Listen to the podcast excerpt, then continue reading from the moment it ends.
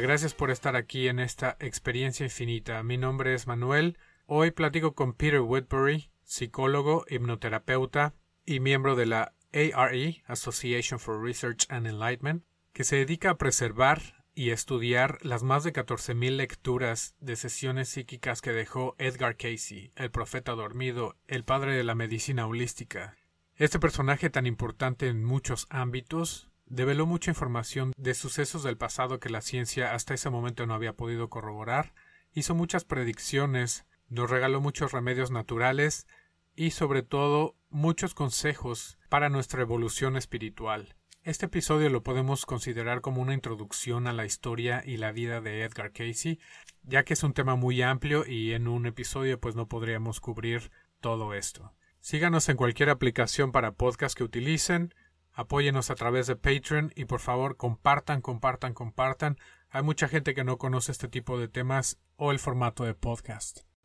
Si tienen alguna duda o algún comentario, nos lo pueden hacer llegar a experienciainfinita.gmail.com para tener a Peter con nosotros en un futuro y nos pueda seguir adentrando en este mágico mundo de Edgar Casey. Sin más, aquí les dejo la entrevista con Peter Woodbury. ¿Cómo estás, Peter? Muy bien. Peter, me parece muy interesante tu historia ¿Me puedes contar un poco de eso y también cómo fue que encontraste a Edgar Casey? Bueno, em, mis padres eran católicos, entonces yo no me crié con una familia, unas eh, creencias en la reencarnación. Así que fue a través de, de, eventualmente cuando me enteré de Edgar Casey que me fui pensando en la posibilidad de la reencarnación.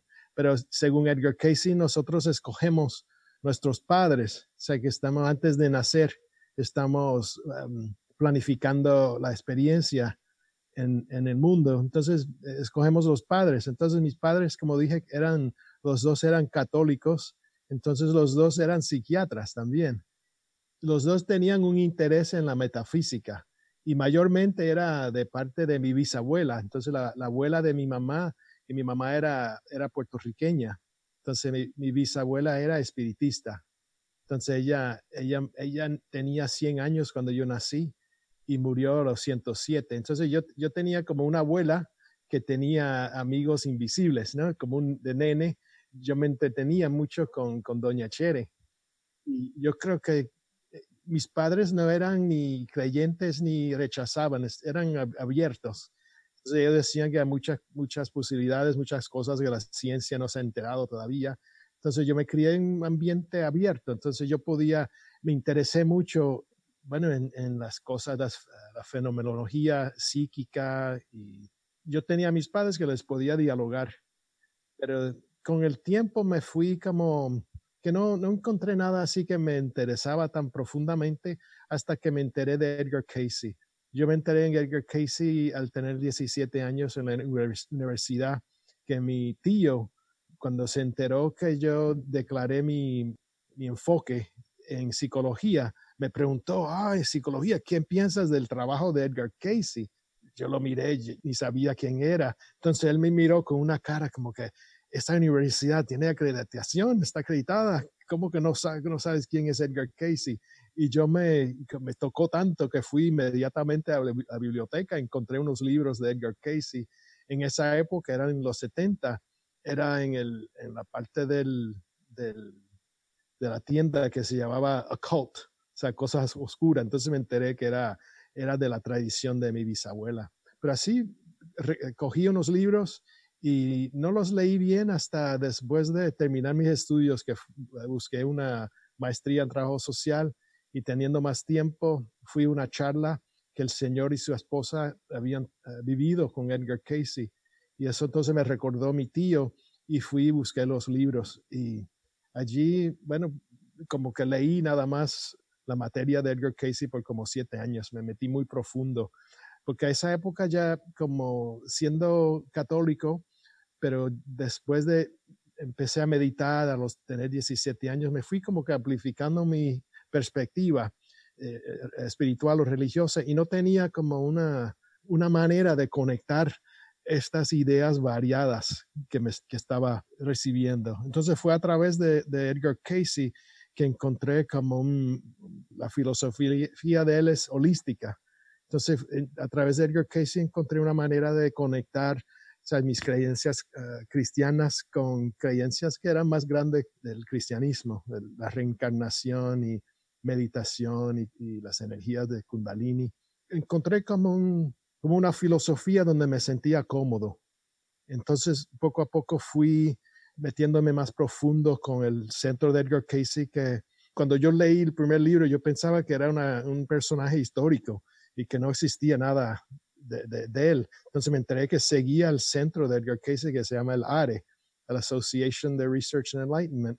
Entonces en 2002 vine, me mudé para Virginia Beach me he hecho parte de la, de la organización. Y mayormente ahora mi enfoque es la reencarnación, que soy, eh, practico y soy maestro de, de la regresión. Para ti fue más fácil asimilar todos estos temas en tu vida, pero para él fue un poco más difícil porque tenía un conflicto, ¿no? Él era muy apegado a la Biblia y a sus enseñanzas y cuando empezaron a surgir temas como la reencarnación fue para él muy complicado. Porque era, era, era un cristiano como, eh, no fundamentalista, pero o basado en la Biblia. Entonces, como la reencarnación no sale tan claro en la Biblia, se le hizo difícil. Él, él dijo dos veces, o sea, él hizo, cuando él empezó a dar sus lecturas, hizo dos promesas. Dijo que si él, si una lectura le hacía daño a alguien, entonces él iba a parar de dar lecturas. Y si una lectura le diera información que estaba en contra de sus creencias eh, cristianas, entonces iba a dejar también de dar lecturas. Y cuando surgió la reencarnación, él como que no sabía dónde, dónde conectar ese concepto. Entonces dejó por un tiempo de dar lecturas mientras peleaba o como que iba asimilando ese concepto. Claro. ¿Qué te parece si me cuentas la historia de Gar Casey? Para que la gente lo conozca y bueno, ya más adelante, pues bueno, vamos viendo una infinidad de temas los que tocó él. Bueno, e-, Edgar Casey nació en un pueblo muy eh, pequeño en, Kentucky que se llama Hopkinsville. Y allí los padres eran gente muy humildes, eran como eh, finqueros entonces él, vivió una vida así básica cerca de la naturaleza, pero él tenía unos dones que no tenía otra gente y como un nene no sabe lo que él tiene, lo que los otros no tienen. Entonces él pensaba que todos los muchachos veían ángeles y que podían comunicar con la naturaleza y que veían como, como que veían espíritus. Entonces eran todas las cosas diarias de Edgar Casey.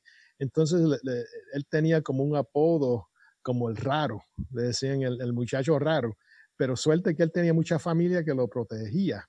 Entonces él, bueno, cuando murió su abuelo, él al par de días lo vio de nuevo. Entonces él habló con la mamá y dijo que había visto a, su abuelo y la mamá le dijo, ah, mira, parece que tú tienes la segunda vista, como lo llaman en el sur. Entonces la mamá era como una persona que lo apoyaba en, sus, en sus habilidades. Entonces él poco a poco como que iba, se dio de cuenta que hay muchas cosas que, que él tenía que como que mantener en privado y algunas cosas que él podía hablar. Pero la, como que la historia de Edgar Casey en sí como personaje más famosa empieza cuando él pierde eh, su voz, cuando pierde, tiene como un laringitis y pierde su, el poder de hablar por casi un año. Entonces él tratan todo tipo de, curación que no funciona y es a través de la hipnosis que él empieza a poder hablar, pero cuando se le quita el trance se le va de nuevo la voz. Entonces siguen trabajando con esa, con, esa dinámica y en una de las experiencias bajo trance, él empieza a hablar como, como tercera persona. Entonces dice, este, este cuerpo tiene como un miedo de expresarse tienes que decirle a él que la sangre que regrese de nuevo a la garganta. Entonces decía la gente que tú podías ver que esta parte se ponía roja, que estaba regresando la, sangre. Entonces de ahí él salió y podía hablar de nuevo fuera de trance. Y eso se llama la primera lectura de Edgar Casey. Entonces los médicos que estaban trabajando con él empezaron a, ver si él podía hacer lo que él hizo para él mismo, si lo podía hacer para otra gente. Entonces él empezó, al principio le daban muchos datos y al fin eh, realizaron que él nada más necesitaba el nombre y a veces la dirección Entonces él de una manera podía conectarse con esa persona y dar una lectura. Mayormente eran, eran personas que, que estaban enfermos y muchos eran enfermos que ya los médicos decían que no había curación. Entonces las lecturas que daba Edgar Casey los ayudaban. Entonces si ellos podían hacer las recomendaciones, se sanaban. Y eso poco a poco, con esas lecturas, fue que se mudaron para acá, para Virginia Beach. Él veía que las lecturas no había manera de, de coordinar. O sea, que era, para esa época, era una filosofía holística que no existía, que decía que eh, no es solo el cuerpo que está conectado con tu salud, también tienes que trabajar con tu mentalidad y tu espiritualidad. Entonces necesitaban más personas para poder coordinar las, sugerencias que él daba bajo trance. Entonces se mudaron para acá y fundaron un hospital. Entonces era como el, el, hospital de Edgar Casey y por dos años funcionó muy bien, pero en esa época empezaron, eran los años 30, que empezó la caída de Wall Street. El dinero se le hizo más, más difícil, perdieron el hospital, pero él siguió dando estos, estos tipos de lecturas. O sea, que él al fin y al cabo, los eh, temas que él contestó fueron de 10.000 diferentes tópicos. O sea que él, él ha dado lecturas de, de muchas uh, cosas variadas. La mayoría son de enfermedades, gente que estaban enfermos, como 60%. Entonces, restos tocan en estos otros tópicos. Entonces, él vivió aquí en Virginia hasta tener 68 años. Fue cuando falleció. Y ahora seguimos, bueno, su, seguimos su visión aquí en el centro el ARE. Perfecto. ¿Cuántas lecturas se han documentado de él? Bueno, tenemos eh, más de 14 mil lecturas, pero él dio mil antes de mantener una copia, así que él dio por lo menos más de 15 mil, pero aquí tenemos las copias de 14 mil 306 creo que son. Y también ahora si una persona es miembro, los puede accesar a través de, la computadora. Oh, eso está excelente. Y como mencionas, él ya tenía ciertas habilidades más desarrolladas que otra gente, pero hay una situación en particular que le ocurre dentro de una cabaña donde dice haber visto un ángel, que siento que es el momento decisivo en el que él descubre qué es lo que tiene que hacer. ¿Me puedes platicar un poco de eso? Sí, y cuando él de niño era muy fanático de la Biblia. Entonces él quería leer la Biblia una vez por cada año de su edad. Entonces, al, tener ocho años, quizás lo había leído tres veces. Entonces, cuando llovía, se metía en el campo debajo de unos árboles donde podía leer. En, una de esas experiencias vino un ángel y le preguntó qué es lo que él quería y dijo que quería ayudar a la gente. Entonces, esa experiencia terminó y después de eso pensamos que también hubieron, eso fue como el comienzo de más, más experiencias, porque poco después de eso el, él como estudiante no era tan bueno. Entonces tenía en una clase de, de como dice, spelling, no podía deletrar eh, varias ah, palabras. Entonces su papá era, se puso con mucho coraje con él, que él no podía deletrar las palabras más básicas. Entonces él dijo, mira papi, me puedo dormir encima de los libros, dormir un rato. Entonces papá dijo que sí, pero cuando él despertó tenía el libro memorizado como un, fotográficamente. Y él siguió con esa habilidad. Edgar Casey se conoce mayormente por sus lecturas, ¿no? Que el centro está basado en sus lecturas y la materia que vino a través de él. Pero las lecturas, él, él estaba bajo trance y él no, él no tenía eh, conciencia de esas lecturas. Él cuando se despertaba de una lectura decía, eh, recibieron algo y quizás él estuvo hablando una hora ni se daba de cuenta. Pero Edgar Casey despierto también era muy, eh, muy donado, tenía muchas habilidades telepáticos y, y veía los auras y es todo ese tipo de cosas. Perfecto. Él tuvo muchas dificultades en su vida con lo que es su familia, muchos altibajos que lo llevaron a renunciar a esto y después a, regresar. ¿Me puedes contar un poco de esas experiencias con su hijo y con su esposa? Sí, hay, hay varias maneras de mirar su, su, vida y sus, como tú dices, sus subidas y bajadas. Eh, pero él, él cuando, él daba lecturas también para él mismo. Entonces él daba lecturas para él mismo, para físicamente, pero también de las vidas pasadas de él. Y una de esas lecturas que él dio para él mismo salió que en otra vida él se había quitado la vida, que había cometido el suicidio. Entonces él, cuando habló de esa experiencia, lo que dijo es que cuando uno se quita la vida, no es como que uno va al infierno, no es, una cosa como así más típica negativamente, pero lo que él dice es que él, uno entra en unos estados emocionales y uno cree que se puede escapar. Y él dice que la vida es eh, eterna, no te escapas de nada. Entonces te quitas de, te sales del cuerpo, pero sigues con esas, esos sentimientos. Y lo que uno con la reencarnación tienes que volver y meterte de nuevo en otra vida y pasar por esas experiencias difíciles para, para traspasarlas. Entonces él como Edgar Casey entendía que mucho de, de, de las épocas difíciles para él eran para enfrentar esa experiencia quizás de en otra vida se hubiera quitado la vida, pero él tenía que seguir. Y como dices, él perdió el hospital, perdió, casi pierde a su esposa, perdieron un niño, un, hijo al tener menos de un año. Entonces tuvieron muchas experiencias así difíciles. Y uno podría decir, eh, yo que he leído las cartas de él y he ido más como entendiendo cómo era él, yo creo que él era una persona muy sensitiva conoces una gente como que reaccionan más. o sea, que hay, alguna gente que son más de, de, piel dura. Yo creo que él no era así, que era más sensitivo y que sentía las cosas más fuerte. Yo creo que la esposa tenía mucho eh, rol en su vida de como que protegerlo. Ella era la persona que, que guiaba las lecturas porque él hasta bajo trance era muy vulnerable. O sea, las personas le podían hacer cualquier pregunta, él las contestaba. También si pasaban un papel, una vez pasaron un papel por el frente de él y él perdió la conciencia y casi se muere. Y sale después, la lectura dijo que ese papel, cuando él daba una lectura, se iba del cuerpo y se, se quedaba conectado con el cordón gris y que ese papel tocó allí y si hubiera cortado, se hubiera, no hubiera podido reentrar a su cuerpo. Entonces tenía, ella tenía esa, ese rol de protegerlo. Y él también eh, eh, estaba supuesto a dar dos o tres lecturas al día.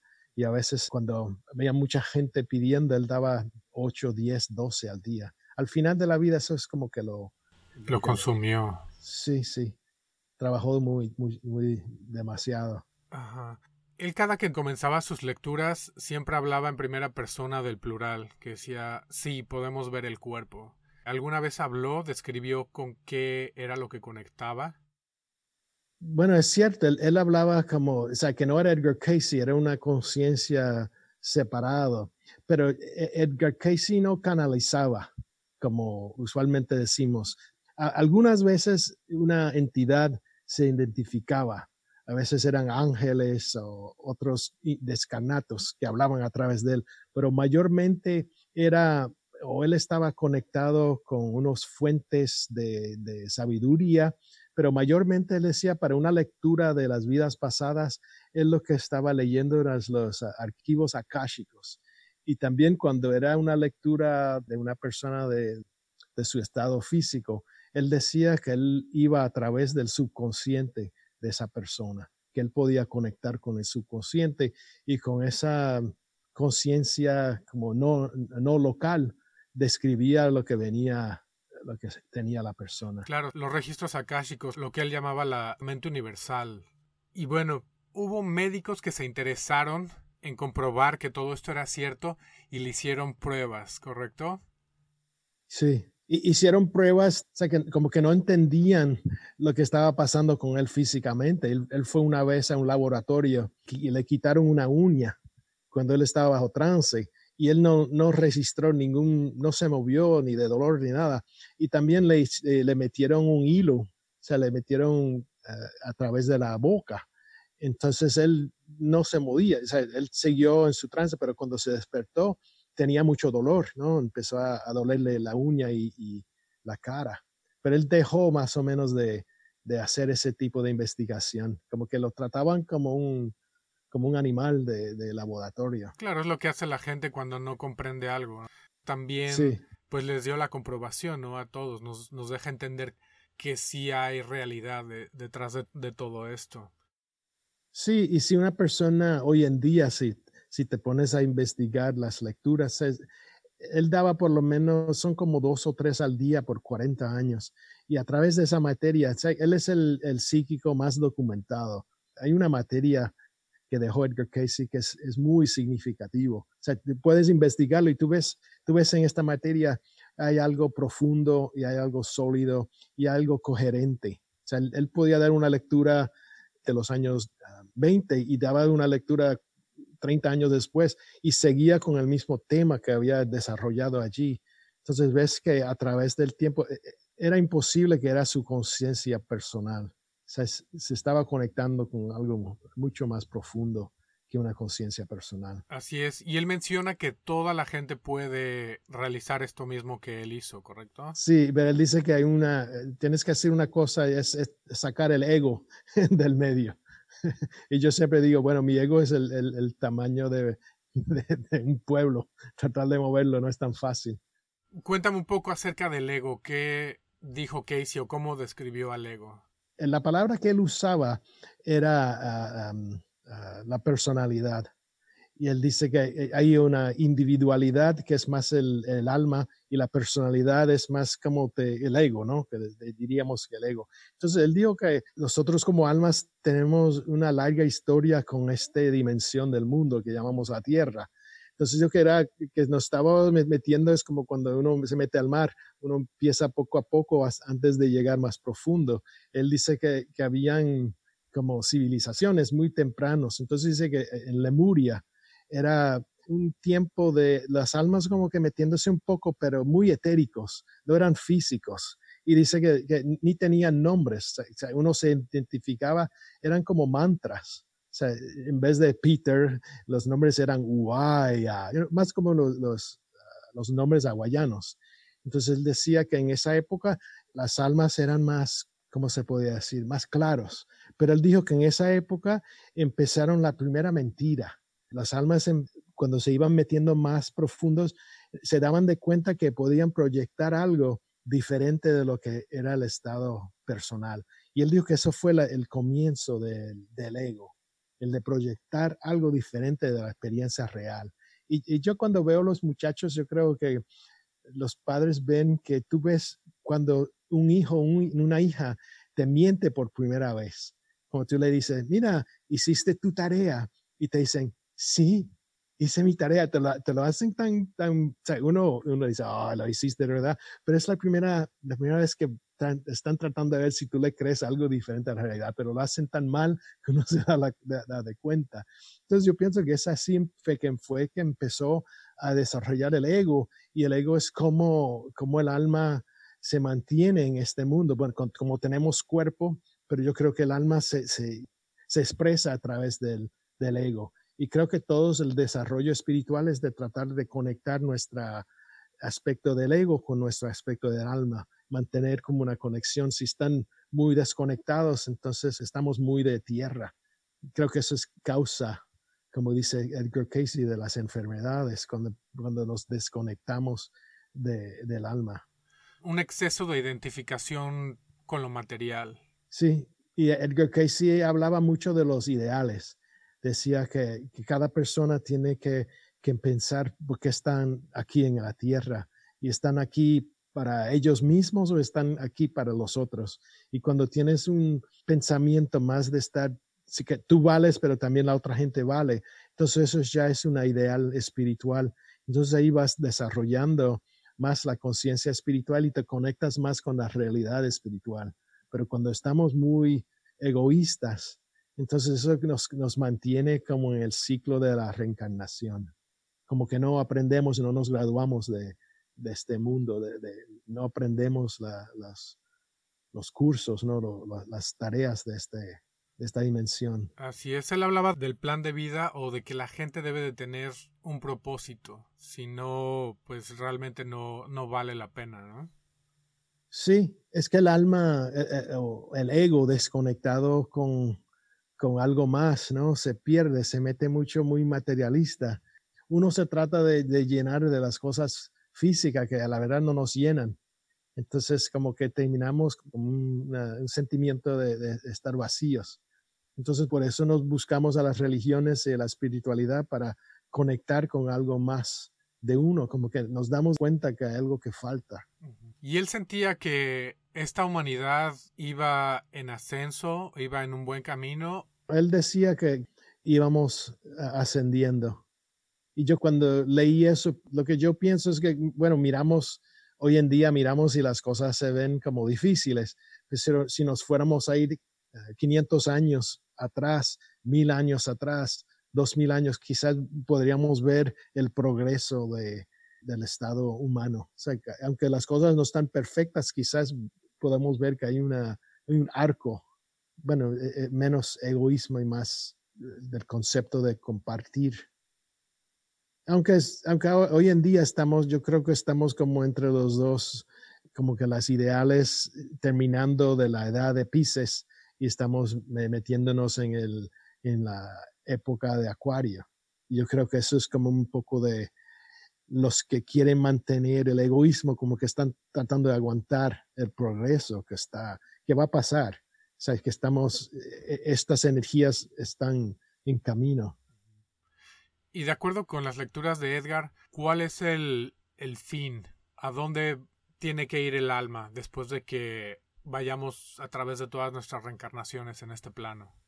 Él nos pinta como un universo de mundos y él dice que, la Tierra, donde estamos ahora, es uno de, infinidad de, espacios para aprendizaje espiritual y que nosotros nos, dio, es cuando, cuando una persona piensa en universidad, tú puedes ir a universidad en Texas, te puedes ir a universidad en, Europa. Entonces nosotros como grupo de almas escogimos la Universidad de la Tierra. Entonces aquí se aprende a través de las tres dimensiones, como el tiempo está separado, tenemos que aprender la paciencia. Entonces estamos en este, esta universidad y él dice que es una universidad que está conectado con el sistema solar. Y mientras estamos encarnados acá, estamos como en la escuela de, la tierra, pero cuando, cuando salimos de este, cuando nos morimos, entonces empezamos a tener experiencias en Marte, en Júpiter, en las otras planetas que también son parte de esta universidad. Entonces, cuando nos graduamos de este sistema solar, nos vamos a otras, otros sitios de, de continuar el aprendizaje. Ahora que tocas el tema de, de las familias álmicas, me parece muy impresionante la gente a la que él le dio lecturas o le hizo sesiones estaban relacionados con él en otras reencarnaciones, ¿correcto? Sí, son grupos de almas, hay almas gemelas, hay almas de mm, soulmates, no sé cómo se dice en español, pero este tipo de relaciones que, que, desarrollamos a través de las vidas, ¿no? Y empezamos desde, desde el la primera vez que nos metimos en el, en el mundo, empezamos a tener conexiones con otras almas. Entonces eso, ese grupo se convierte en nuestra familia de alma. Y Edgar Casey, bueno, su, su esposa y sus hijos y la secretaria eran todos muy importantes en el grupo de almas. Entonces, él cuando daba las lecturas de las vidas pasadas, tú podías ver todas las... Ah, los cambios de roles que tenían que a veces eh, uno era el papá, uno era la esposa, entonces cambiaban para variar y para aprender. Sí, la forma que él presenta el karma es muy interesante porque él habla de, de karmas familiares, ¿no? De cómo la percepción de una situación que tuvimos con alguna de estas personas de nuestro grupo álmico es realmente la imprenta lo que hace que, que regresemos a ese grupo y los mantengamos cerca de nosotros, ¿no? Sí, es muy interesante. Eh, es como la mayoría de las lecturas como, como grupo de almas es a través de, de la familia Edgar Casey y su esposa y su hijo. Era muy importante una vida que habían tenido juntos en Egipto y esas influencias en Egipto estaban, lo estaban tratando de resolver, pero en Egipto era el, el, el rey y era uno de los grandes espirituales, eran, tenían unos roles muy grandes. Entonces, como dice que Dios no, respeta de, los personajes, se tiene que hacer el trabajo íntimo. Entonces ellos de, de, Egipto y de, de, gran roles estaban ya más en unos roles más de familia cotidiana, pero el karma era más importante de, cualquier cosa. Entonces en, en Egipto, eh, el hijo de Edgar Casey, que se llamaba Hugh Lynn, Hugh Lynn era el rey. Entonces Edgar Casey era un personaje espiritual, un high priest se llamaba Rata. Entonces, eh, en esa época, según Edgar Casey, había, antes se habían mezclado muchos de, las energías humanas con las energías hasta de plantas y de otros animales. Entonces habían, existían este tipo de mezcla y estaban tratando de, sacar eh, la genética de, las, de los animales y de las plantas en el ser humano. Entonces Edgar Casey eh, o Rata supuestamente había eliminado sus genes que no eran humanos. Entonces él, él estaba casado y él como personaje espiritual había dicho a, la gente, es mejor tener fidelidad, un hombre y una mujer, o sea, tener un matrimonio, no, no tener muchas esposas.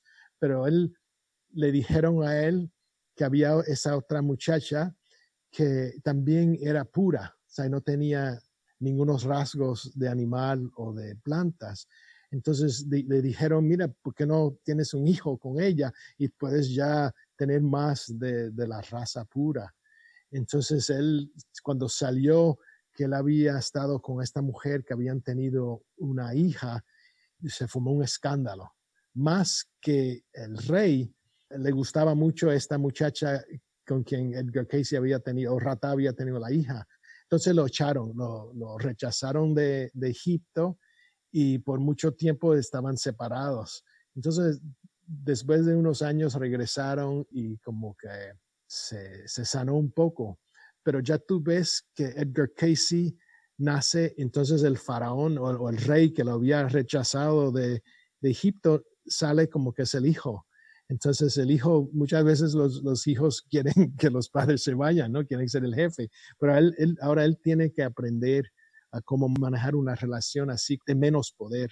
Entonces la, mujer que los dos querían mucho sale, que es ahora la esposa, la esposa de Edgar Casey. Es la, era era la, mujer en esa época que era la muchacha pura. Entonces sale también que ella es alma gemela de, de Hugh Casey. Entonces él tiene mucha conexión con su mamá, pero no puede tener relación, ¿no? Porque es, la mamá y está con Edgar Casey. Entonces, no sé si me sigues, pero entonces la hija que tuvo uh, Rata con la otra señora, esa sale siendo que es la secretaria, es la reencarnación. Entonces están los cuatro que tienen que trabajar su, su dinámica. Y otra cosa que en esa vida Ratá rompió su, su regla de, de, la fidelidad.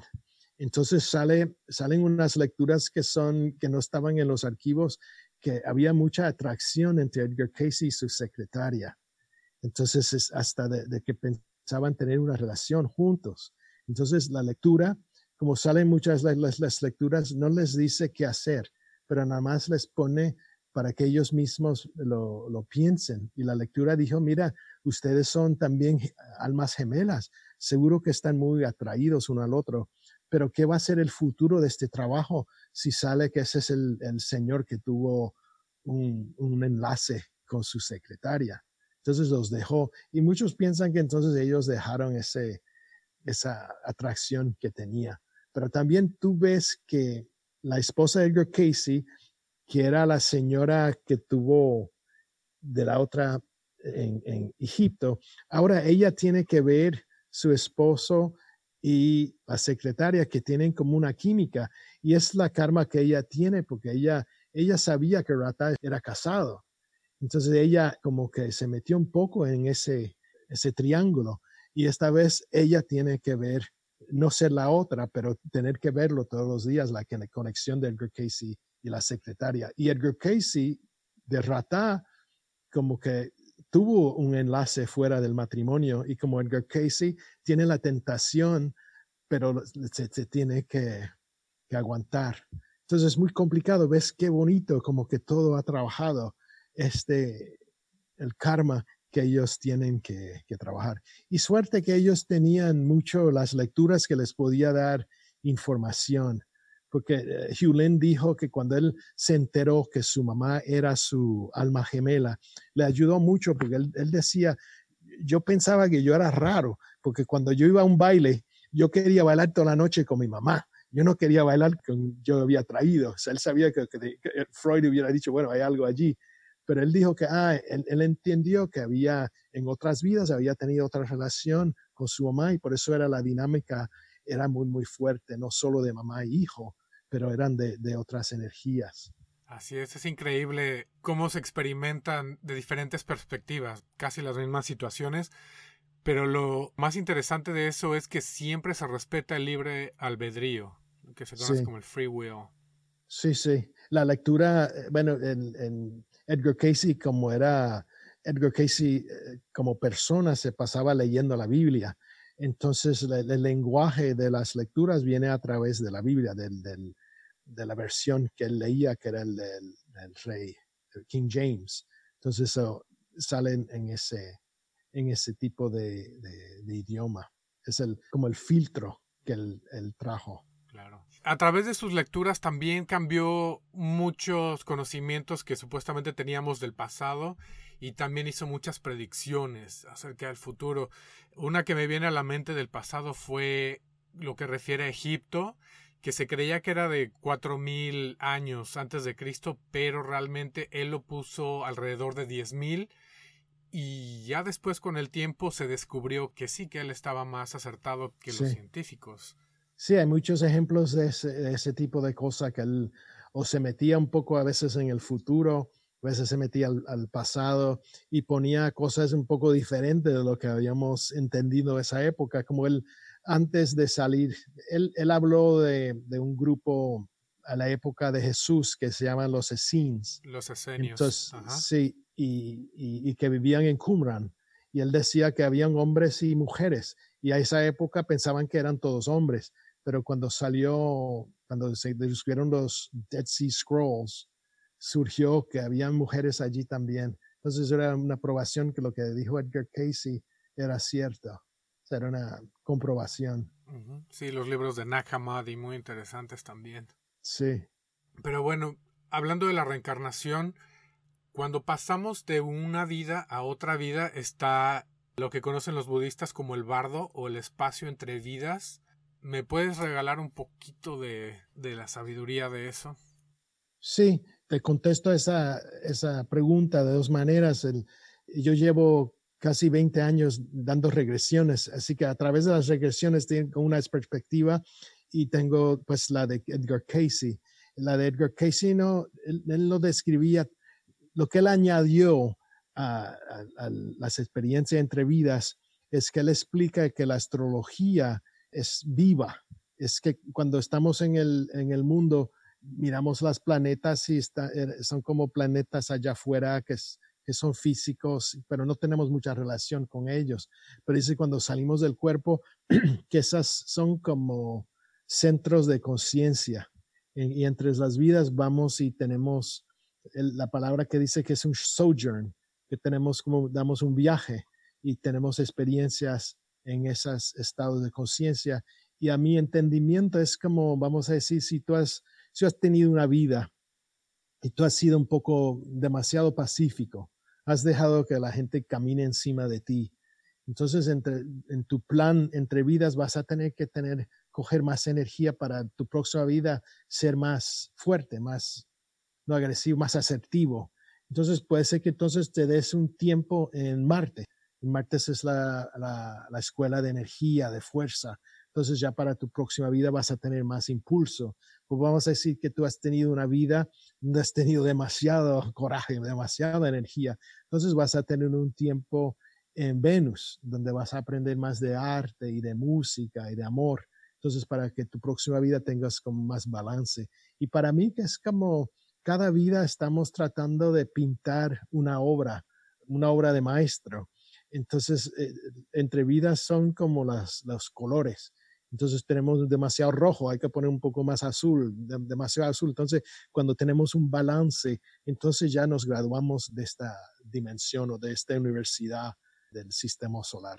Muchas veces entonces tenemos de la perspectiva mía de las regresiones, cuando uno se muere, uno tiene una experiencia de, de repasar cuáles eran las metas de la vida, esta vida, cuáles fueron los logros, qué quedó para trabajar.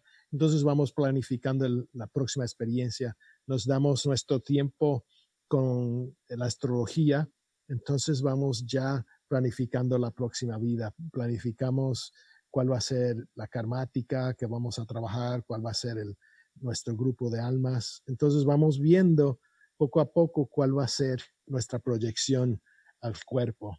Y el Casey dice que las experiencias astrológicas entre vidas, que cuando el alma entra al cuerpo, esa astrología entra al sistema endocrine system y a través de las chakras. Entonces la, la, la astrología trabaja a través de las chakras. Entonces así es que trabaja durante nuestra vida la astrología.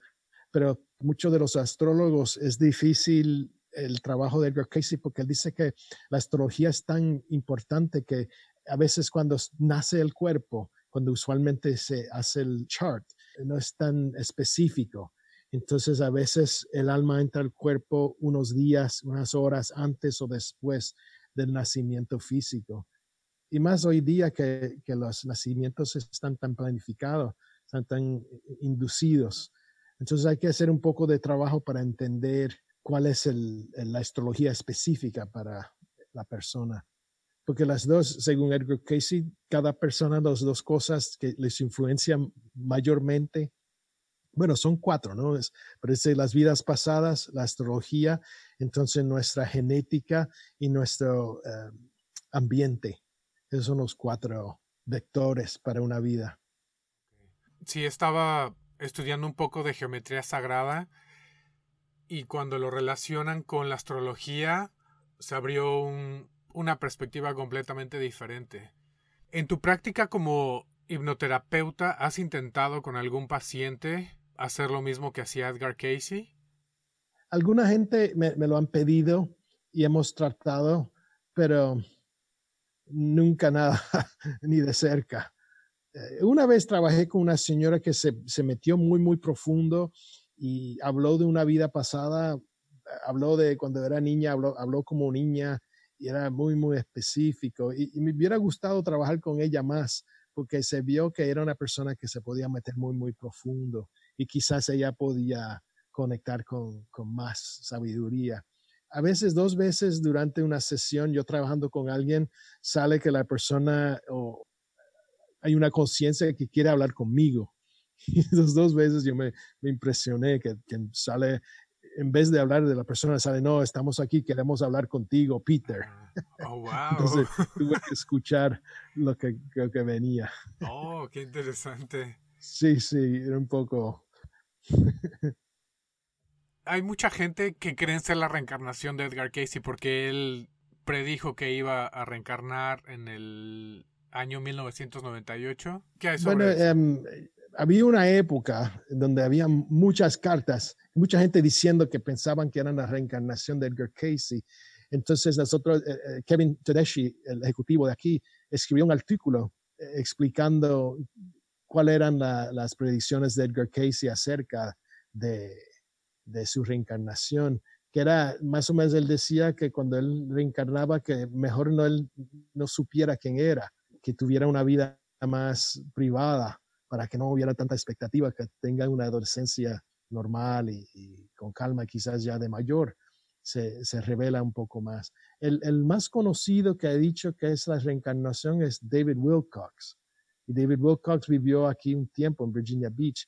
Y bueno, yo no, no sé toda la historia, pero dicen que Edgar Casey con su hijo, eh, cuando estaba vivo, hicieron como una prueba, porque como que se dieron de cuenta, van a ver, venir algunos que van a decir que soy yo.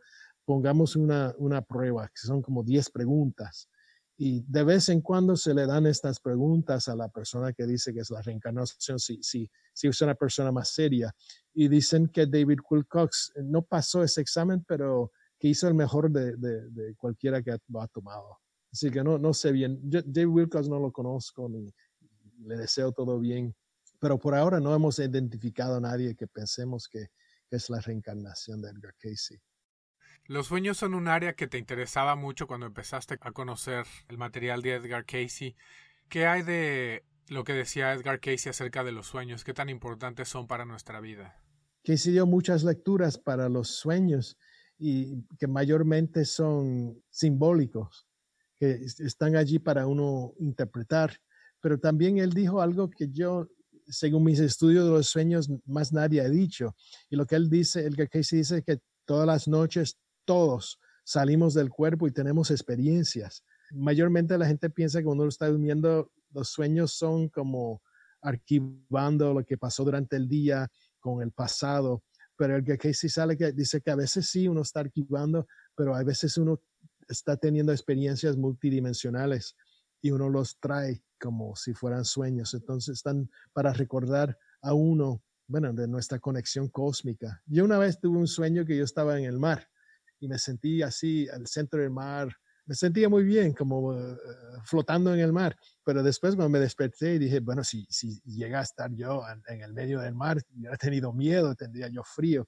Y yo pensé, ah, quizás fuera del cuerpo tuve una experiencia de, de, de, unidad y de la manera que bajó visualmente era ese tipo estando en el mar y flotando. O sea que me dio una, un sentimiento muy positivo y pensé que quizás era una experiencia fuera de, de, esta dimensión, fuera de, de, lo visual, pero que lo, lo, bajé en esa manera para integrarla. También Edgar Casey dijo que cuando uno se muere, la primera dimensión que uno entra es la dimensión de los sueños. Y por eso cuando muere un ser querido, muchas veces tenemos sueños con ellos. Y él dice que mayormente son conexiones reales, que por un tiempo la persona está en ese, esa dimensión todavía de cerca acá y cuando, cuando nosotros dormimos y tenemos los sueños nos podemos conectar. Y usualmente la el mensaje es que quieren que, que sepamos que estamos, están vivos, que están bien, que nos quieren. Es como, pues, como dicen muchos de los, los mediums, ese tipo, ese tipo de, de información. Y bueno, estamos en un plano dual me interesaría saber qué es lo que habló Edgar Casey acerca de la naturaleza de, del mal. Él lo que dijo es como el, libro de Job, que es como un manual para entender la vida acá en esta, esta tierra. Y que estamos aquí, es una dimensión de, de, de, exámenes, de, pruebas. Entonces eh, eh, tenemos que escoger, que tenemos, como decía una de las eh, lecturas de la Biblia era más escoge, está frente tuya vida o muerte, tienes que escoger. Entonces todos venimos aquí con estas pruebas y, bueno, son pruebas chiquitas, que vas a comer, pruebas grandes, que vas a hacer con tu trabajo. Esto está, entonces vamos tomando unas direcciones, entonces nuestra vida es como el resultado de, las, de lo que hemos escogido. Y si hemos escogido caminos, bueno, de, de, herir a otra gente, a otras personas, entonces eso, nos va a traer consecuencias. Entonces son a través de las consecuencias que uno va aprendiendo, pero la karma no es, es interesante porque si, si fueras a tocar un, el horno y está muy, con mucho calor, entonces rápido aprendes, tocas eso, no lo voy a hacer, pero eso no es un proceso mental, no es un proceso cognitivo, no es un proceso espiritual. Pero si fueras a tocar el horno y ah, en tres vidas te quema la mano, tendrías que pensarlo más, tendrías que trabajar, porque esto me sigue pasando. Entonces tienes que conectar lo que pasó hace tres vidas o hace 30 años a lo que te pasa ahora. Entonces, esa es la complejidad eh, del karma, que, es un, eh, que nos, siempre nos invita al aprendizaje no solo, no solo a, responder así de físicamente. No sé si me explico bien. Sí, sí, sí. Me imagino que tenemos todos una conexión más ligera con la mente universal o lo que llaman registros akáshicos o los campos morfogenéticos. Entonces, generación tras generación vamos ah, creando imprentas en nuestro ADN, que es lo que lo que vamos transfiriendo a las siguientes vidas, ¿no? La información se sigue se sigue acumulando y tenemos acceso de cierta manera para pues para poder seguir evolucionando o avanzando o tener todo eso que ya aprendimos disponible, ¿no? Para continuar nuestras vidas.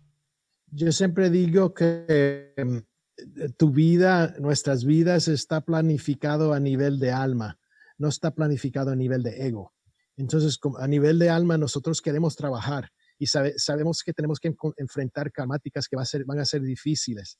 O sea, vamos a tener que soltar muchas cosas y a veces eh, el sufrimiento es una manera muy, muy buena para crecer.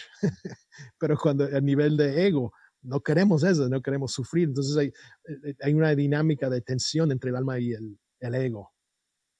Pero yo, yo, veo eso mucho en, en, en, la gente que pregunta por qué ha sufrido en esta vida y, en una regresión aprenden todo lo que han aprendido, todo el beneficio a veces del sufrimiento. Así que el sufrimiento, lo que yo digo que una vida de mucho sufrimiento a nivel de alma tiene mucho más valor que una vida que ha sido muy, muy facilita. O sea, esa es la vida fácil. Bueno, el ego se disfruta, pero no es un, no se enfrenta a karmáticas, no se crece. Y por eso, por eso a veces nosotros sufrimos, no es por castigo, pero es por aprender. Bueno, a veces tenemos que enfrentar eh, situaciones que hemos creado para otra gente en otras experiencias y así vamos creciendo en compasión. Pero yo diría que el, bien y el mal, ¿no? para tener este, este mundo hay que tener el yin y el yang. Entonces el, el, yin y el yang, de allí es que da la vida su, como que su peso. Es, es como así vamos aprendiendo.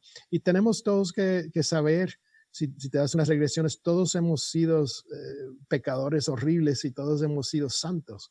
Y es a través de los dos que aprendimos. La meta de la vida no es de tener todas tus vidas como santo. O sea, allí no aprendes, tienes que tener en una vida de ser pecador, allí vas teniendo más ah, compasión para la otra gente que están, quizás uno aprendido de nuestras faltas.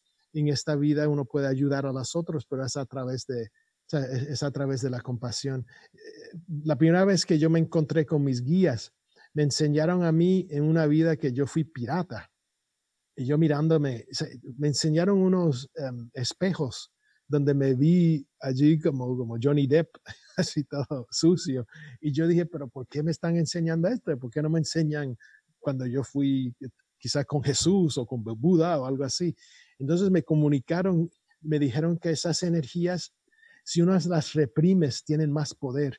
Las tienes que subir, tienes que aceptar más o menos como que soy eh, pirata, como dicen en, en el movimiento de, de, adicción, que estoy un recovering, recovering pirate. O sea, que, que no hago esas cosas ya, pero entiendo, esas tendencias las tuve y ahora estoy encontrando otra manera. Entonces, es a través de, ah, de esa realización que uno tiene compasión para la gente que están más activos en sus hábitos destructivos.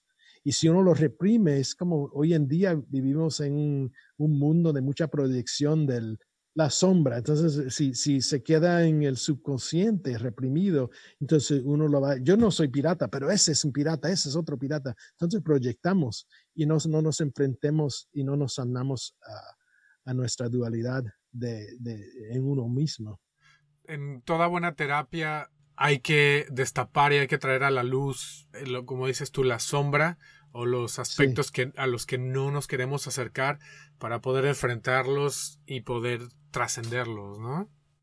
Si, si, miras las lecturas, ves que, que una persona en esta vida, ves una persona que sana a mucha gente. Si miras en su pasado, es un karmática, en una, en una vida hirieron a mucha gente, entonces tienen que reparar. Edgar Casey tuvo una vida que era así todo muy psíquico, pero él usaba para jugar cartas. O sea, se metía en los, en los botes de río y sabía todas las cartas, se ganaba mucho dinero. Entonces él seducía a muchas mujeres por, por su, sus habilidades psíquicas, pero su, como él les dice, su conciencia bajó en esta experiencia. Y por eso Edgar Casey no podía, eh, en conciencia, no se podía meter en lo profundo tenía que ponerse en trance. Era consecuencia de ese señor que se llamaba John Bainbridge, que abusó su habilidad. Y entonces tú ves a Edgar Casey, ¿qué es lo que él hace? Él ayuda mucho a los hombres de, Nueva York a, ganar dinero que le había robado como el otro y ayuda a muchas mujeres con su, sus problemas emocionales que él en otras vida, otra vida, en esa vida de John Bainbridge le había causado. Y hasta Jesús, él habla de las vidas pasadas de Jesús y dice cuando Jesús murió en la cruz, no era, no era para solamente para los otros, que él tenía un karma. Y él dijo que Jesús era Joshua y que Joshua era muy, quería mucho a Dios, pero eh, mataba gente. Entonces él, iba a estas, um, ¿cómo se llama? Kingdoms, y donde, donde habían reyes corruptos. Entonces él los guindaba, a frente de la gente, les escupía, entonces los tiraba muertos en una caverna. Entonces ves que eso fue un karma que Jesús tuvo, que él tuvo que enfrentar eh, como en su vida Jesús. Entonces a mí me gusta eso mucho porque vemos la persona que más vemos como una luz, ha tenido una vida de no ser luz y han tenido que aprender. Y si miramos hoy en día, todos los que vemos que son los más, los más que despreciemos, este, van a trabajar. Quién sabe de aquí en, en 100 años o 200 años, el, el, el, que es horrible ahora va a ser el próximo alma muy donado, muy... E, entonces, eso me fue trabajando cuán complicado es y, y tan bonito que es este, como es este mundo y, y como tan compleja que es la dinámica. O sea, que no es rápido, es con mucha, mucha paciencia. A mí me enseña que, que somos muy importantes, somos muy queridos y a, veces eso lo olvidamos, pero si nos, si nos damos de cuenta, nos podemos echar hacia adelante mucho. Sí, como decía Edgar Casey, cada vida es o ganancia o pérdida. Sí. Y, y hay épocas en todas las vidas que hay época de, de, ganancia, algo de pérdida. Es, es, raro que es una vida totalmente de ganancia total de, de pérdidas, es subidas y bajadas. Y yo lo veo en mi vida, yo digo, oh, estoy pasando por una época de pérdida, o digo, estoy pasando por una época de, de ganancia. Y uno tiene que ser flexible y ser, bueno, realista, pero con, con, compasión a uno mismo. No es, no es, no es fácil este mundo. Sí, pero ya teniendo la información, siendo más consciente, ya tomas las, las situaciones de diferente manera, ¿no? Es más fácil aceptarlo. ¿no? Trato, sí.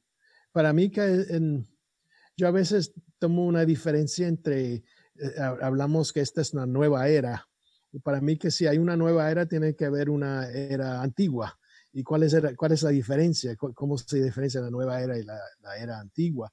Una de las, unas cosas que observo es que creo que en la otra época la sanación venía de fuera de, de uno. Vamos a decir, si tú tenías un problema, ibas a un médico o ibas al, a Jesús y nada más al frente de Jesús, muerto o ciego, boom, él te sanaba. Entonces, nada, no, no hacías mucho trabajo.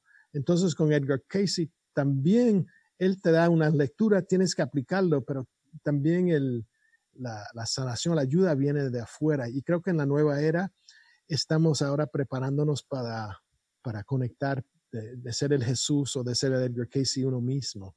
Y, y, el trabajo que estoy haciendo con la regresión, veo que mucha gente se puede meter muy profundo y pueden conectar con sanación o con respuestas a cosas muy importantes. Para mí que estamos comenzando, ¿no? Pero poco a poco estamos abriendo un acceso. Como Jesús o Buda hablaban mucho, es que la gente no, no estaban preparado para las experiencias personales místicas y creo que en la nueva era estamos ahora conectando místicamente con, con Dios adentro uno. Y veo que la meditación y también la regresión es una manera que la persona puede tener una experiencia mística personal. Antes también para esas experiencias usábamos las drogas, ¿no? Se usaba ayahuasca o LSD que los traía, ¡pum! Pero creo que estamos ahora en la época que, que uno tiene esos receptores naturales que se pueden activar. Sí, la gente todavía sigue utilizando los anteógenos. La conexión es muy interesante, pero ya al tener esa, esa experiencia, ya tus canales, me imagino yo, quedan, quedan más abiertos. Sí. Habló Edgar de los años en que Jesús desapareció, que no hay registro en la Biblia. ¿Me puedes regalar un poquito de esa experiencia? Sí, eh, como sabemos de la Biblia, como a los 12, 13 años no sabemos de, Jesús hasta tener 30 años. Entonces, Edgar Casey dijo que primero se fueron a, la India y que él tuvo unas experiencias allá. Entonces hay el libro escrito que se llama, en inglés es el Aquarian Gospel of the Christ, y preguntaron a Edgar Casey acerca de ese libro. Y la, respuesta de Edgar Casey dijo que sí, ese libro está bien a través de la perspectiva del autor, que el autor había visto algo que tenía su valor. Y en ese libro también habla de las experiencias de Jesús fuera de, Israel. Edgar Casey dijo que primero fue a la India, que aprendió a meditar, fue casi como yogi, y que en la Biblia, una referencia que dice Jesús, él dice que no sabemos qué pregunta está contestando, pero la respuesta de Jesús es, es que yo como de la carne que ustedes no conocen.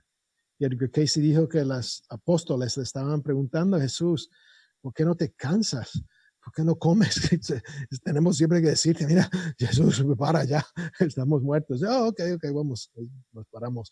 Entonces él dijo, les dijo, es que yo como de la carne que ustedes no conocen. Y el Casey dijo que cuando estuvo en la India aprendió a cómo renovarse con las energías divinas y no tener que alimentarse tanto con la, con la comida física. Entonces eso fue, y también dijo que se estaba preparando, que él entendía que se iba que su muerte iba a tener cierto tipo de dolor física y que se había preparado también para poderse quitar de del cuerpo antes de, de, tener la experiencia tan física. Entonces se fue, eh, después de la India, se fue a Persia. Entonces él, él, él fue parte en otra vida de, de la religión del Zoroaster. No sé cómo se dice en español. Claro, sí, el zoroastro, zoroastrismo. Sí. Entonces, él, si ves eh, las creencias de, del zoroastrianismo, tienen mucho eh, que ver con el, lo que trajo Jesús del amor y del cristianismo. Entonces, después de allí, se va a Egipto. Y allí Edgar Casey dijo que como almas tenemos dos como proyecciones en el mundo y la primera proyección fue así de curiosidad. Entonces los primeros se, metieron y se perdieron mucho. Entonces hubo una segunda proyección y que en esa segunda proyección eran, era más planificado.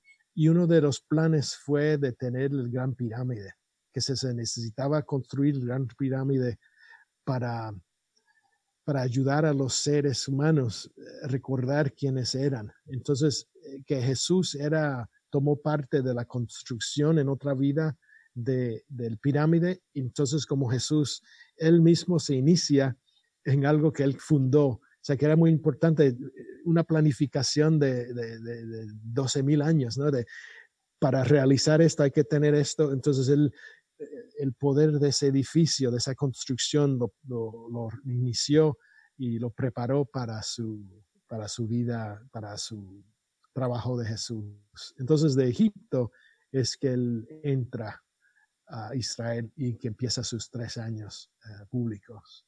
Por eso yo he visto otras perspectivas que son interesantes porque dicen que, un muchacho judío a los 12, 13 años para tener el bar mitzvah es para prepararse para casar. Entonces ellos sabían que él no tenía ese destino, por eso a los 12 años lo llevaron.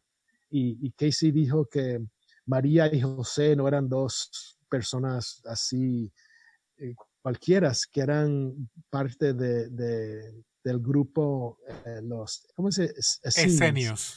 Que era un, grupo de, un sect judío que ellos se habían preparado, esenios, ellos se habían preparado para la entrada del, del. Entonces se prepararon 100 años antes de su, su, entrada. Entonces María y José eran parte de los esenios y eran preparados para ese, alma entrar. Entonces, desde que nació Jesús, lo, el grupo lo vio como el, el Messiah. O sea, es como un poco, eso me ayudó mucho porque es como, um, el Dalai Lama. O el Dalai Lama dice, tú eres el Dalai Lama, entonces tiene todo alrededor para enseñarle a ser Dalai Lama. Así era Jesús, que él, nació y todos estaban diciendo, tú eres el, el Messiah.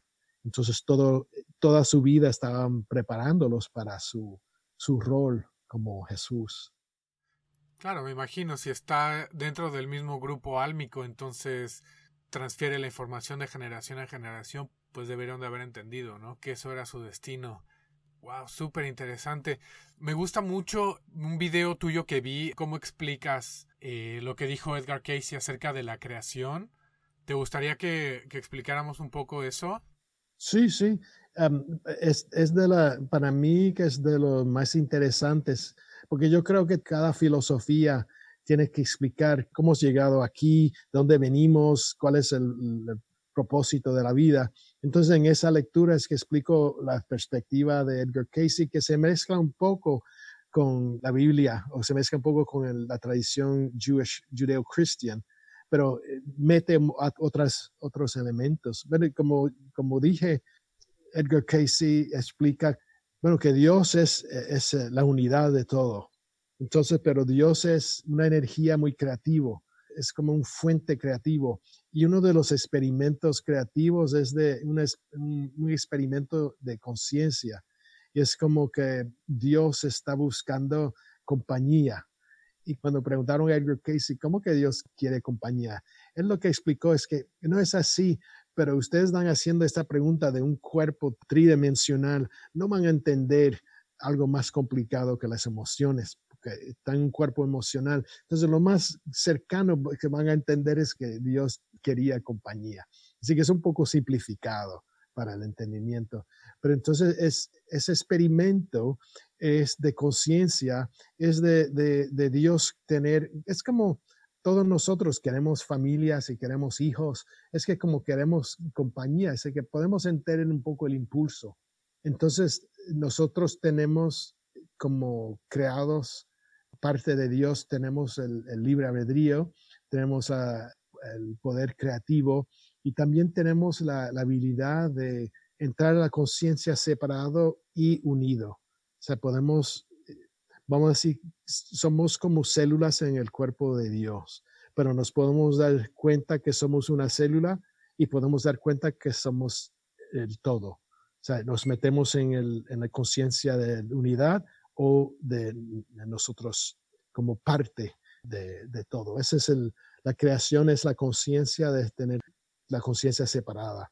Entonces, según el cuento, entonces nos vamos, tenemos el, el poder de descubrir, de, de es como el, el, el hijo pródigo, nos, podemos ir a donde quiera, pero entonces nuestra, nosotros como grupo de almas terminamos interesados en la tierra. Y yo siempre me he preguntado de tantas cosas, tantas dimensiones, ¿por qué nos, nos metimos aquí? Y según entiendo, es que como estamos eh, creados para aprender y, uno aprende a través de la diferencia, el mundo nos trajo mucha diferencia. Entonces, una, de las primeras diferencias es que el, el, alma no es físico. Entonces, este mundo es físico. Entonces, eso nos trajo la curiosidad. Entonces, nos empezamos a proyectar en la tierra y al principio nos proyectábamos y salíamos. Pero Edgar Casey dice, como dice en el cuento de Adán y Eva, que la creación aquí en la tierra empezó a evolucionar y la unidad terminó siendo el hombre y mujer o hembra y varón. Entonces, antes cuando nosotros nos metíamos como alma y experimentábamos con el agua o con una mata, entrábamos y salíamos. Pero Casey dijo que cuando empezamos a entrar a las energías del hombre y, o del varón y de hembra, y empezamos a quedarnos un poco más de tiempo. Y eso empezó a que nos fuéramos olvidando de dónde veníamos. Y, y fue como, porque nosotros somos multidimensionales, aquí es tridimensional, y si nos quedamos demasiado tiempo aquí, nos olvidamos de, de quiénes somos. Y la primera entrada se quedó en ese, esa confusión. Entonces empezaron a actuar no como almas, pero empezamos a actuar de malicia y de poder, y, eso creó calma. Entonces no, esos, ese grupo de almas se, quedó como atrapados. Entonces vino el segundo grupo para ver si les ah, despertaba, tratando de ayudarlos. Y allí empezó todos los, bueno, con Egipto y todas las tradiciones de tratar de, de recordar a la conciencia humana. Y estamos en ese proceso todavía, ¿no? Hay muchos que están dormidos, algunos que están despiertos, algunos que están despertando. Yo creo que en esta nueva época estamos todos, estamos tratando de, subir la conciencia de, de, nuestros hermanos y hermanas para que recuerden. Es como el mito de, ¿cómo se dice? Sleeping Beauty. La bella durmiente. Sí, la bella durmiente. Eh, eh, somos todos bellos durmientes. Estamos, eh, hemos olvidado a quiénes somos. Entonces todos estamos despertando a nuestra realidad espiritual. Y según mi entendimiento de Edgar Casey, él dice que en esta nueva era se nos va a hacer más fácil conectar con Dios. Por eso yo creo que la, regresión y la meditación está siendo más y más fácil para tener experiencias místicas. O sea, no tenemos, la, la iglesia no es fuera de uno, es aquí, adentro. Y en meditación tú lo haces solo y conectas con lo divino, o también alguien te puede guiar como una regresión y allí tienes una experiencia mística. Y, para mí que eso te cambia. Eso son una de las cosas que veo muy posible en esta época, es la e, evolución espiritual de la persona. Y, estamos viendo también mucho los efectos placebos, del, placebo, que antes era de 30%, ahora está de 50%. Entonces estamos viendo que hay algo que está creciendo en la conciencia, que no todo es malo. Hay otras cosas que son más sutiles, que están abriendo y pasando en el mundo. Claro, si nos estamos dando cuenta del poder que tenemos, ¿no? La, expandiendo la conciencia. Sí, y, que, que, estamos conectados, que no estamos solos. O sea, que, a través de, de, uno mismo uno tiene entrada a dimensiones o, o, ayuda. O sea, tenemos mucho más ayuda de lo que pensemos.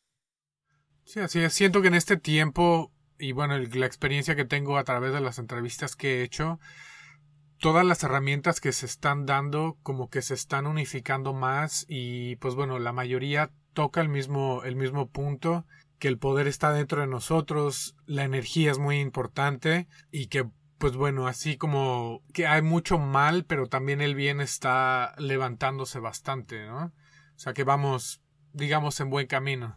Yo diría, sí es que son muchos los hábitos, ¿no? El mal. Vemos que en nuestro mundo muchos hábitos, cosas que están en la nueva era estamos cambiando las cosas, ¿no? Entonces, siempre es difícil cambiar, como uno le gusta las cosas como son. Entonces, estos, estos cambios que están pasando son para, o sea, tenemos que soltar. Y a veces cuando uno suelta, a veces uno no, no, no, no lo deja, a veces tiene que, lo tiene que jalar. Y creo que estamos en este proceso de los que son más despiertos están soltando y los que no están soltando se lo están sacando. Entonces es el, sufren más, sufres más si te lo quitan que si lo sueltas. Pues eh, yo creo que ese es, este es el cambio. Y los que van a poder soltar, yo creo que les, les va a hacer estos cambios muchos más fáciles, lo van a aguantar mucho para todos, para conectar más espiritualmente. Eh, yo diría que la época es para conectar. Es mucho más fácil todos los días tener la conexión espiritual y eso nos va a ayudar mucho. Eh, despertar espiritualmente es la manera, como dice Buda, de, resolver el sufrimiento. Ah, resuelve muchas cosas, pero tampoco no es muy fácil, ¿no? La gente cuando empieza a tener experiencias que los pueden considerar raras, escuchar voces, ver ciertas cosas, se, se empiezan a alarmar, ¿no? Porque es muy importante, siento yo, eh, el trabajo que hacen ustedes y también el trabajo que se hace a través de este tipo de medios, de informar a la gente de, de qué es lo que hay allá afuera y qué es lo que se pueden encontrar para utilizarlo, ¿no? Para avanzar, para expandir. Sí, para tener guianza y, y, para tener una persona que, que les dé perspectiva. y eso. Sí, aquí nos escriben mucho aquí en el centro de gente que están teniendo unas experiencias que lo están confundiendo y tratamos de, guiarlas. Y ahí en el, en el centro, ¿tienen algún tipo de talleres o conferencias? ¿Qué actividades sí, como tienen? Uno o dos al, mes. O sea, somos un centro New Age. Entonces, bueno, este fin de semana van a aprender acerca de radionics. Entonces vienen a un fin de semana. Tenemos cursos de, de life coaching a través de la materia de Edgar Casey. Damos también los cursos de, de regresión, de hipnosis de las vidas pasadas. Tenemos un curso todos los años aquí y muchos otros, ¿no? Muchos, los gran, como Evan Alexander, ha hablado aquí acerca de sus experiencias de Near Death Experience y, Anita Morjani. Entonces tenemos esas conferencias, tenemos una universidad donde la gente puede tomar cursos y, sacar una maestría en este tipo de, estudios alternativos. Bueno, tenemos mucho, tenemos un programa de, de, escribirles y mandar libros a los, los cárceles para ayudar a los que están en cárcel, para um, si están en una búsqueda espiritual. Oh, excelente. Si quisiera tener yo acceso a las lecturas, a todos los archivos de Edgar Casey, ¿Lo puedo hacer a través de su página de internet? Sí, eh, edgarcasey.org. Entonces allí te, trae eh, la, portada, entonces ahí puedes buscar, interesar en todas las cosas. Y si pones Peter Woodbury, mi nombre, te sale todo lo que estoy haciendo. También tengo mi, mi página de web, que es mi nombre, peterwoodbury.com. Oh, excelente, Peter. ¿Y lo tienen en diferentes idiomas? Hay un comienzo en lo español. Tenemos más, más personas que están trabajando aquí que son bilingües y estamos tratando de, de aumentar. O sea, tenemos como, creo que son como cinco libros que teníamos en español, pero quisiéramos eh, expandir y creo que esta entrevista lo vamos a, a usar para conectar. Claro que sí, me gustaría tener 20, 30 entrevistas porque cada que, que, me adentro un poquito en los temas de Edgar Casey, sale algo diferente y estoy tome y tome notas y ya me acabé dos libretas y no termino. Sí, no, la, la, materia de, Edgar Casey no hemos llegado ni a la mitad de, de lo que tiene. Es que cuando la conciencia humana va expandiendo, uno ve más de lo que él estaba tratando de explicar. Sí, así es. Es la experiencia que he tenido con este podcast que empiezo con un tema y este me conecta a otro y a otro y a otro y es una escalera que... Sí, no, es, es, buenísimo, pues tener una conversación así, es, explorando las, eh, lo que está pasando hoy en día, el pasado y cómo está influenciando a esta época y, cómo tener esperanza, porque yo digo que si miras el, el, periódico, si pones en el internet, te pones de miedo, quieren que, que, te pongas en un hueco en el, detrás de tu casa. necesitamos más métodos o más información para que la gente vea las cosas en perspectivas. Claro, sí, una información de fuentes confiables, ¿no? Porque no es lo mismo que venga alguien que leyó un libro de Edgar Case y me platique, a por ejemplo tú que ya tienes tiempo ahí y eres, te puedes considerar un experto, ¿no? Que igual y ahí se da lo de la interpretación, pero al menos al poner la información enfrente de la gente, de una fuente confiable, pues bueno, tienen un camino más, más alumbrado, ¿no? Más, más correcto de interpretar las cosas. Y hay, y hay miles de libros, o sea, son 10.000 tópicos que tocó Edgar Casey. Entonces, hay gente aquí que les interesa eh, las lecturas espirituales, algunos que les gustan las lecturas de los misterios del mundo, entonces hay otros que les interesa las de, sanación. Entonces, a través, si entras a la página de Edgar Casey o si vas buscando los libros, puedes encontrar libros en todos estos tipos de tópicos para lo que en particular te interese. Para mí que la, es la materia espiritual y que me interesa la, materia de, karma y de reencarnación y un poco la astrología. Eh, yo, entiendo un poco de la astrología, pero es, es un área tan profunda. para uno entender bien la, astrología, tiene que meterse, uno se tiene que meter bastante profundo.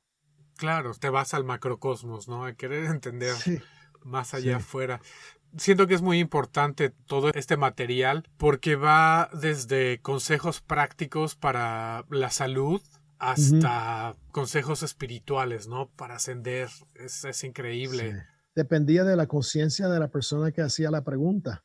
Si, si la persona era básica, la contestación era muy básica. Si la persona tenía una capacidad más profunda. A veces Edgar Casey, cuando alguien le hacía una pregunta, él comentaba, ah, qué bien, una persona de cuarta dimensión.